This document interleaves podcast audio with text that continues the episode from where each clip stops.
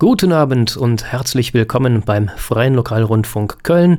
Hier ist eine Sendung des Vereins Blinde und Kunst e.V. im Rahmen des EU-Projektes Ohrenblicke.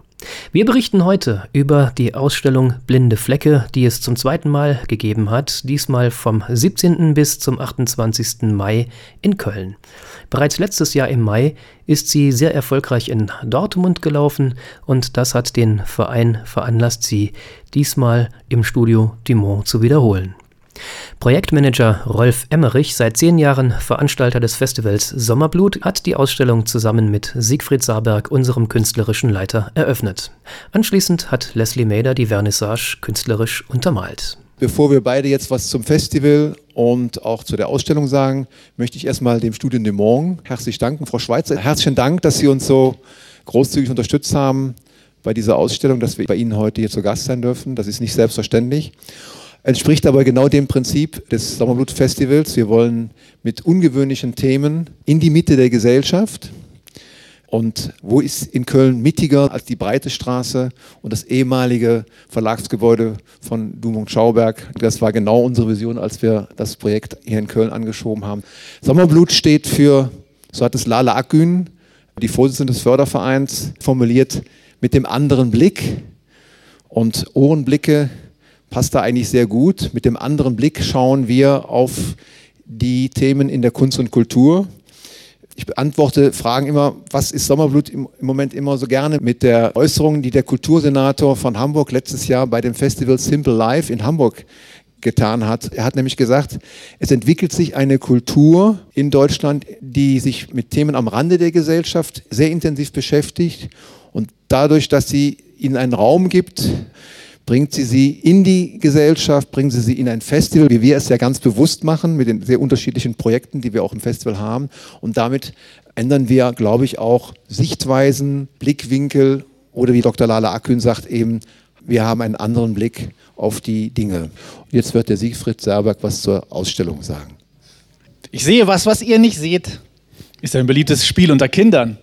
Und da glauben sie selbst ihrem blinden Papa, dass er etwas sieht, was er für sie in Worte kleiden kann. Vor allem auf langen Autofahrten. Keine Sorge, der Blinde ist nicht der Fahrer dieses Autos, äh, wenn auch in vielen Filmen dieses ein beliebtes Thema ist. Und so ganz Unrecht haben die Kinder ja auch nicht, wenn sie mit mir dieses Spiel treiben. Denn ich weiß ja, Himmel, das ist blau, manchmal grau, schwarz auch, vielleicht nachts.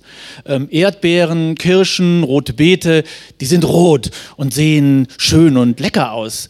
Ähm, der Saft derselben auf Kleidungsstücken sieht merkwürdigerweise weder schön noch lecker aus. Flecken. Flecken sieht man, aber nur um sie wegzuwischen. Blinde Flecken sind unsichtbar. Unsichtbar für die Augen, nicht für die Ohren und auch nicht für die Hände. Aber sehen wir nur mit den Augen? Ich weiß das nicht. Ich glaube aber nicht. Also, unser Erleben ist geräuschvoll und berührbar. In der Ausstellung Blinde Flecken tasten Menschen, die gewöhnlicherweise sehen können, sich an Ungewohntes heran. Sie können sozusagen mit ihren eigenen blinden Flecken in Berührung kommen. Die Ausstellung spricht unsichtbar, aber mit bunten Farben das Auge an. Bunte Flecken in der Landschaft. Es geht um gehörte Lieblingsplätze. I will give my love an apple without e'er a core. I will give my love a house without e'er a door.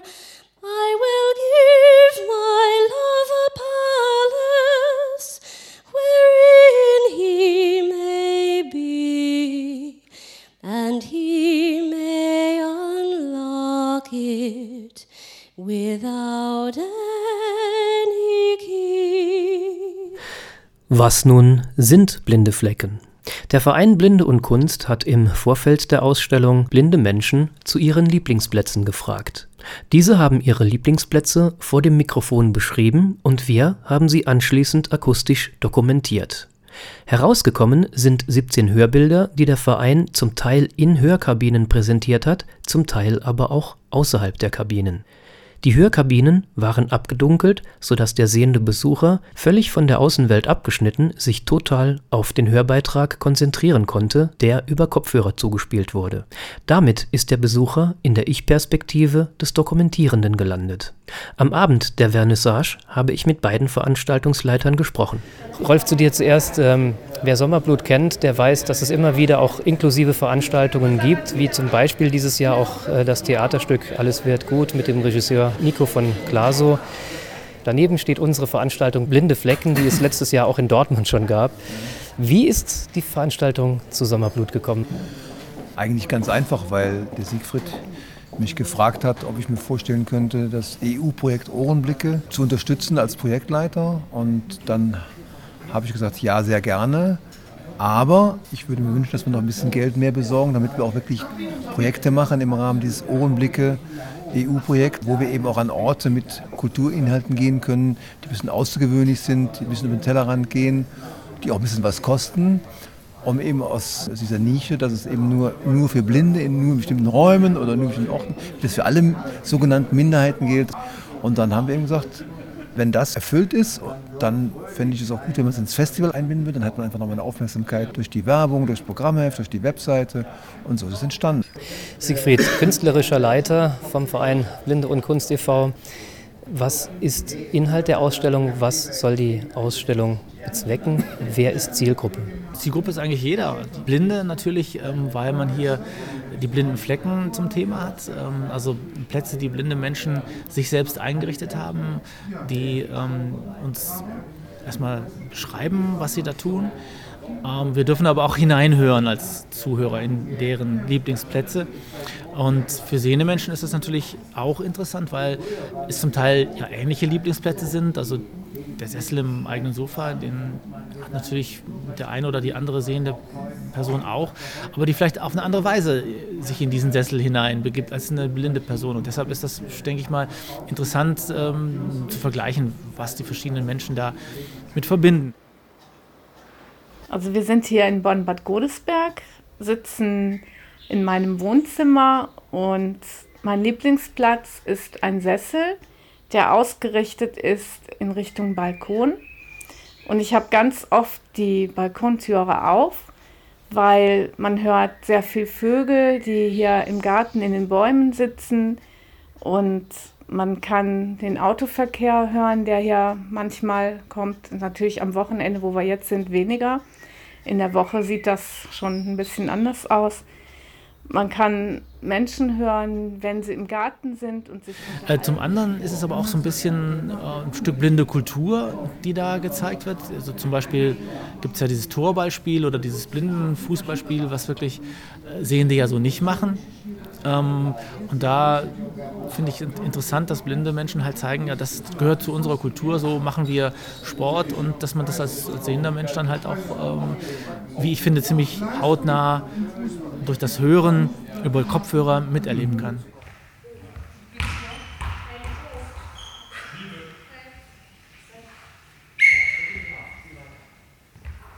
Ja, ich spiele Torball. Das ist eine Mannschaftssportart, die speziell für blinde und sehbehinderte Menschen entwickelt wurde.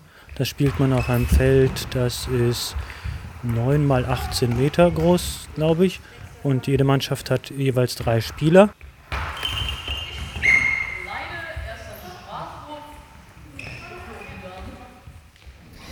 Da an dich die Frage, Rolf, du bist sehend. Wenn du diese Ausstellung dir anhörst, wenn du als Sehender reingehst, was macht es mit dir? Kommst du in die Ich-Perspektive der Dokumentierenden hinein oder was fühlst du, wenn du das hörst? Ich habe einen ganz anderen Zugang zu den Themen, weil ich es in einer ganz anderen Weise erfahre. Von einer ganz anderen Art und Weise das beschrieben wird, als ich das als Sehender wahrnehme. Es ist unglaublich viel intensiver. Und das erinnert mich sehr an meine Kindheit, an mein Erwachsenwerden, als wir noch sehr viel Radio gehört haben und Hörspiele äh, gehört haben. Die Sinne werden auf eine Art und Weise angesprochen, die uns Sehenden an bestimmten Punkten, glaube ich, auch verloren gegangen ist. Also eine, eine Tiefe von Wahrnehmung, von Sensitivität, äh, Das, das ist einmalig. Ich finde es zum Beispiel unglaublich großartig, wie diese Beiträge, mit welcher Intensität, mit welcher Intelligenz auch und Feinfühligkeit die Beiträge gemacht werden, mit welcher Tiefe, was sich da an Geräuschen hören, wo wir sehen, uns überhaupt keine Gedanken mehr zu machen, äh, ne, die für uns so selbstverständlich sind. Das berührt mich am allermeisten, wie ihr diese Erfahrungen erlebbar macht, dass ihr auch eben die schöne Frau hören könnt. Oder die, ja, oder den Treppen. Den, ja, den, ja, das finde ich auch, die Schritte, ne? Die, die Schritte. Wenn, wenn, sie über die Straße läuft, die genau. Schritt, die Schritte. Das hat ja auch was mit wirklich, ja, das ist wirklich so, ja. die Schönheit zu hören. Die Schönheit zu hören. Und da glaube ich, können wir Sehenden sehr viel lernen, weil das haben wir an bestimmten Punkten einfach verloren. Oder ich will nicht sagen verloren, wir nehmen es einfach anders. Wir nehmen es so selbstverständlich, weil es ist ja nicht selbstverständlich. Am 21. Mai gab es im Rahmen der Ausstellung Blinde Flecken eine Autorenlesung. Frau Viola Reetz, Mitautorin des Buches Blinde Schönheit, herausgegeben unter anderem von Heike Herrmann, las Texte aus dem Buch vor, in dem blinde Autorinnen ihr Verhältnis zur Schönheit darstellen. Vorangestellt hat Viola Reetz die Beschreibung ihres Lieblingsplatzes. Mein Lieblingsplatz. Was ist eigentlich dein Lieblingsplatz? hattest du mich neugierig gefragt. Ich hatte den Mund schon geöffnet, die Buchstaben, zu unzähligen Wörtern geformt, stürzten schon aus meinem Hirn auf meine Zunge. Worte wie Gartenbank bei Opa, Lichtung am Murmelbach, Lieblingsitaliener um die Ecke. Doch plötzlich dachte ich, dass das alles so nicht wirklich stimmen kann, schluckte all die Wörter ungesagt hinunter und schloss meinen Mund schweigend und nachdenklich. Ich fühle mich immer wohl, wenn ich auf meiner Gymnastikmatte liege, ganz ruhig, wenn ich spüre, wie mein Atem fließt, durch die Nase, in meine Brust, in den Bauch und wieder zurück hinaus. Wenn ich ganz bewusst fühle, dass es mich gibt, die Sehne im Bein, die sich spannt, der Muskel in der Wade, wenn er warm wird, das Gelenk in der Schulter, das Gewicht meines Kopfes, die Entspannung und das Glücksgefühl nach dem Sport. Ist mein Lieblingsort also meine Gymnastikmatte? Schon will ich meinen Mund wieder aufklappen, aber diesmal schließe ich ihn, bevor sich all die Worte sammeln können. Denn genauso fühle ich mich auch, wenn ich im Frühling auf Opas Gartenbank sitze und die Sonne die ersten warmen Kringel auf meine Wangen malt. Und im Sommer auf der Lichtung am Murmelbach, wenn das kühle Wasser des Baches um meine nackten Füße streichelt und die Schweißtropfen auf meinem Rücken zum Trocknen bringt. Und so fühle ich mich auch im Herbst, wenn ich nach einer ausgiebigen Wanderung mit Freunden bei meinem Italiener sitze und den letzten Rest des Geschmacks von köstlicher Pasta von meinen Lippen lecke. Weißt du, es sind diese Momente, wo ich mich wahrnehme, ich meine wirklich wahrnehme, wo ich mich fühle, meinen Körper, meine Seele, mein ganzes Ich. In diesen Momenten bin ich eins mit mir und meiner Welt. In diesen Momenten bin ich glücklich. Auf meiner Gymnastikmatte Wohlfühlmomente. Der Sonnenkringel als zärtliche Berührung auf Opas Gartenbank Wohlfühlmomente.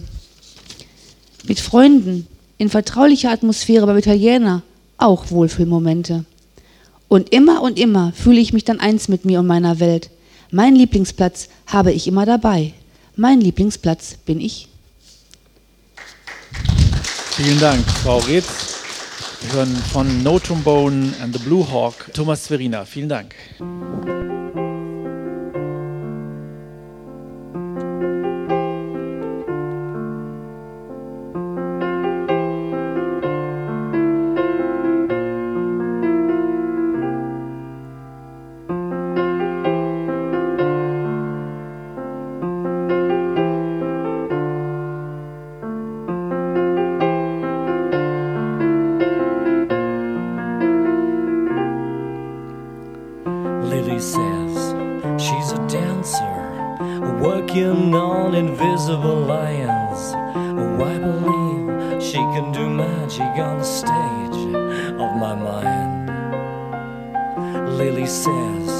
She's a poet, and deep in her heart, I know she can fix the world in a rhyme.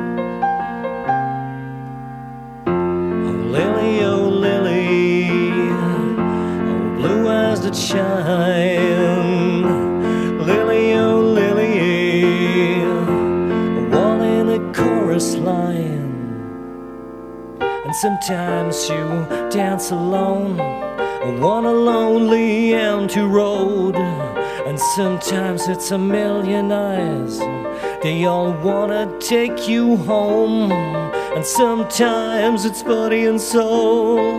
When a lover's movie scene. And sometimes you hit the blues. When a limousine of hopes and dreams. Hopes and dreams. Die akustische Ausstellung hier, die hat mich inspiriert, einen Text herauszuholen, der bei mir im Archiv schlummert und der auch direkt etwas mit der Ausstellung zu tun hat. Er heißt Tonbänder. Und auch wenn wir natürlich heute im digitalen Zeitalter leben und die Aufnahmen nicht mehr auf dem Tonband gespeichert sind, mag ich ganz gerne diese Vorstellung, auf einem Tonband auf und ab zu gehen. Und ein Tonband ist für mich auch immer ein Areal der Geschichte. Und ich möchte ganz gern mal die Spuren dieses Tonbands heute Abend ablaufen mit dem Publikum und schauen, welche Spuren denn sich auf diesem Tonband befinden. Tonbänder. Ein Tonband, diese Welt, mit den Augen eines Blinden hören, den Herzschlag eines Sterns, die Venusnebel über dieser Stadt mit Pfirsicharmen, süß und saftig und klebrig. Ein Tonband, meine Welt, auf dem mich Stimmen spüren, das Funkeln zweier Kinderaugen, die Schlagschatten von Seelen zwischen den Schattenrissen der hölzernen Tür. Am 28. Mai ging die Ausstellung Blinde Flecken zu Ende. Die Finissage wurde von Robert Sandberg, einem Hamburger Kabarettisten, und Andrea Eberl, einer Songwriterin, bestritten. Robert Sandberg begann vor etwa zehn Jahren im Hamburger Fuhlsgarten-Theater, einer Kleinkunstbühne, damit, mit anderen Amateuren kabarettistische Abende zu gestalten. Er hat ein Programm entwickelt, das sich hören lassen kann, was Sie schon immer über Sehende wissen wollen. Am Anfang erklärt er sein Publikum für blind. Dann stellt er verschiedene Typen von Sehenden vor und wie sich diese in einer Situation mit Blinden verhalten. Einen dieser Typen, den beherzten Einschreiter, möchte ich Ihnen hier zu Gehör bringen. Stellen Sie sich vor, Sie gehen auf einer Ihnen bekannten Straße entlang, Sie kennen das, Sie kennen den Weg, Sie brauchen dem keine besondere Aufmerksamkeit schenken. Nehmen wir mal an, äh, Sie kommen von der Arbeit nach Hause oder von der Uni oder sonst wo. Also Sie gehen irgendwo hin, wo Sie sich auskennen, Sie brauchen nicht besonders aufpassen und Sie hängen so Ihren Gedanken nach, nicht? Plötzlich werden Sie gepackt als wären sie mit dem Oberarm in eine Rohrzange geraten. Sie werden davongezerrt. Es geht über Stock und Stein. Der Verkehr rauscht an ihnen vorbei. Alles dreht sich um sie. Sie möchten um Hilfe schreien. Ihr Mund öffnet sich allein. Kein Wort kommt über ihre Lippen. Dann lässt ihr Peiniger sie los, klopft ihnen auf die Schulter, gibt ihnen einen Stups und sagt: So, da geht's lang. Ja, das war ein guter Mensch. Der wollte ihnen helfen. Ja? Es war ein Mann, der packt zu, wo er sieht, dass zugepackt werden muss. Er macht nicht viele Worte, ja. Es ist ein Mann der Tat. Deshalb nenne ich ihn auch den beherzten Einschreiter. Zuerst wollte ich was Politisches machen. Und dann habe ich so hin und her überlegt und hatte dann aber keine zündende Idee. dann dachte ich, es, es muss irgendein Thema sein, mit dem ich mich besonders gut auskenne. Denn nur dann kann man es ja auch äh, lächerlich machen oder zumindest äh, komisch beleuchten, sage ich mal. Und irgendwann kam ich dann auf den Trichter. Eine Sache, mit der ich mich sehr gut auskenne, ist ja blind sein. Und es gibt im Alltag äh, eines Blinden so viele Situationen, die potenziell komisch sind. Und ich bin überhaupt jemand, der ja eh immer erstmal so eine Situation äh, auf ihre komischen Seiten abklopft. Und es gibt ganz oft Situationen, wo ich mich so fühle wie so ein Beobachter, also ein Dritter quasi, der jetzt das beobachtet und äh, mich im Inneren darüber kaputt lachen könnte.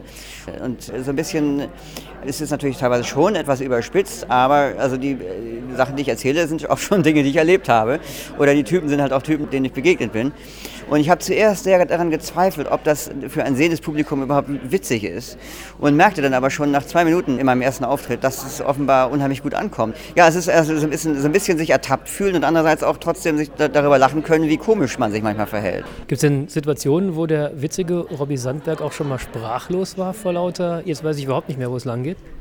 Ja, aber das sind dann eher negative Situationen. Ich habe das mal gehabt, also da fiel mir dann wirklich nichts mehr ein. Es war in, äh, in Galway, ich habe ja in Irland gelebt kam ich in eine Kneipe rein und die war gesteckt voll. Und ich habe aber, wie man das als Blinder halt macht, habe ich dann anhand des, des Kassengeräuschs und des, des, des, Gläser, des Zapfens und der gespülten Gläser und so, das hört man ja ganz deutlich, habe ich zur, äh, zur Theke vorgetastet. und äh, habe dann die ganze Zeit da gestanden und wartete halt, dass der Barmensch mich anspricht. Und irgendwann wurde mir das aber zu bunt. Dann wollte ich den Menschen, der neben mir äh, stand, fragen, ob er den mal auf mich aufmerksam machen kann. Und dann habe ich mich einfach nur zu dem hingedreht und sagte, excuse me. Und dann hat er, woher wusstest du, dass ich hier bin? Du bist gar nicht blind und du willst uns alle nur verarschen. Also er hat das, der, und da wusste ich überhaupt nichts drauf zu sagen. Und dass ich auch einfach nur, äh, sag mal, ein fitter Blinder sein könnte, das ist mir überhaupt nicht in den Sinn gekommen. Ich stand also zehn Minuten ganz verdattert am Tresen und dachte, ja, was willst du da machen? Ne? Was willst du jemandem sagen? Zum Abschluss sollen der Vereinsvorsitzende Raimund Ollinger und der künstlerische Leiter Siegfried Saarberg noch einmal mit der Würdigung der Ausstellung zu Wort kommen. Zunächst zur Location. Die betrachte ich als äh, hervorragend. Mitten in Köln im Studio Dumont. Das ist eine Lokalität, in der es sehr schwer ist, überhaupt äh, den Platz zu bekommen, äh, eine Ausstellung präsentieren zu können. Und da gilt ein sehr hohes Dank an Neven Dumont, die uns das hier so ermöglicht haben. Die Ausstellung selbst, was ich so mitbekommen habe, äh, wenn ich zwischendurch mal da war, war recht gut besucht, weil wir doch mitten in Köln sind, hätte sie eigentlich auch noch ein klein bisschen besser besucht sein können. Ja, die Ausstellung ist gut angenommen worden. Wir hatten insgesamt ungefähr 300 Besucher. Das finde ich sehr gut für eine Ausstellung, die ja doch nicht so Mainstream-mäßig ist, sondern die was ganz Besonderes darstellt und wo sich vielleicht manche Leute erstmal nicht ganz direkt angesprochen fühlen, weil sie denken, das wäre vielleicht gar nicht für sie gedacht, sondern nur für blinde Menschen zum Beispiel. Aber ähm, also ich bin sehr zufrieden, äh, auch mit der Qualität der Besucherresonanz, ähm, die nämlich alle sehr begeistert waren und die es sehr genossen haben, äh, diesen Klanginstallationen zuzuhören, ähm, auch diese Konzentration, einfach mal aufs Hören dabei zu haben und ihre Augen auch mal ruhig schließen zu können. Aber auch natürlich in den hellen Funkpunkten auch mal äh, zu hören und auch zu gucken zu können, also beides gleichzeitig zu machen. Da gibt es ganz interessanterweise die einen, die das geschlossene Augen äh, hören favorisieren und andere, die es aber auch schön finden, auch die Augen noch spielen lassen zu können und ein paar Eindrücke von der Umgebung haben zu können. Das war's. Das war eine Sendung vom Verein Blinde und Kunst im Rahmen des EU-geförderten Projektes Ohrenblicke beim Freien Lokalrundfunk Köln. Wir bedanken uns noch einmal bei allen, die bei der Ausstellung und bei dem begleitenden Programm mitgewirkt haben. Der Verein hat zur Ausstellung eine Doppel-CD herausgebracht. Diese ist beim Verein Blinde und Kunst e.V. zu bekommen. Unsere Homepage www.blindeundkunst.de in einem Wort.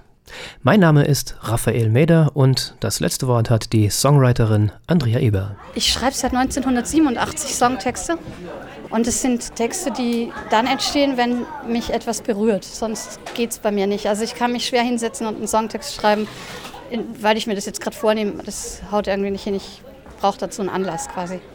Ist das für dich auch ein Teil Verarbeitung deines Lebens, Musik zu machen und das so auszudrücken, in dieser Form zu bringen? Also jetzt nicht bewusst. Es ist ein sehr großes, also man fühlt sich halt wie ein offenes Buch, wenn man da steht und da sitzen ganz viele Leute, die zuhören und man könnte eine Stecknadel fallen ähm, hören. Da fühle ich mich wie ein offenes Buch, wo jeder drin lesen kann und jeder aber dann trotzdem selber seine eigene Interpretation reinlegen kann in das, was ich da singe.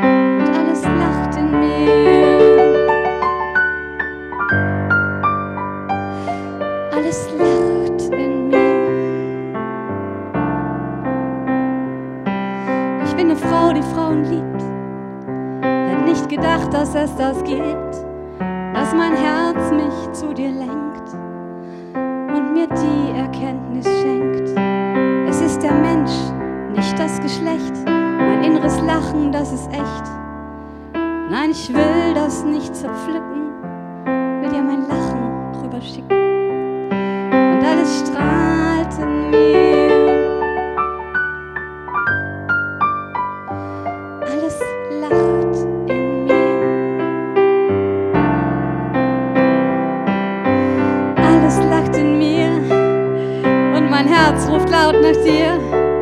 Hört, wie mein Inneres mit dir spricht.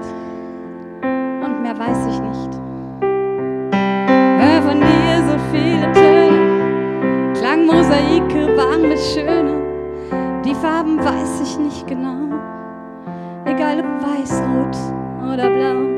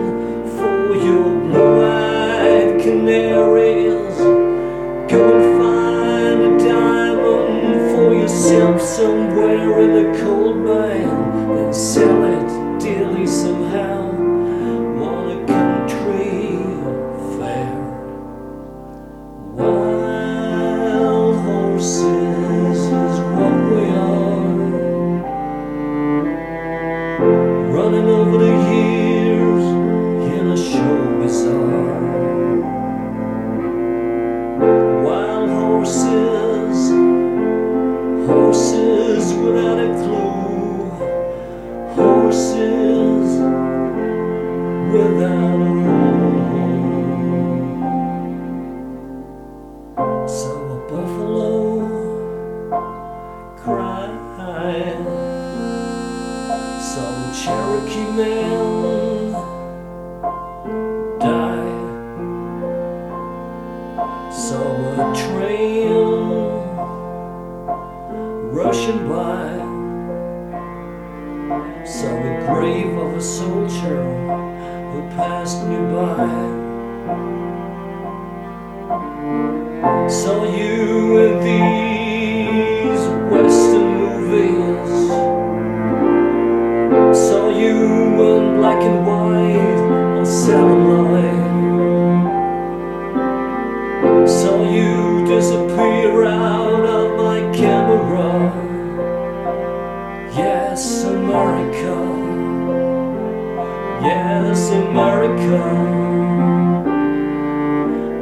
Brothers and sisters, they went through harsh winters. They were looking for silver to bide under the snow. So keep away with your sunny smile.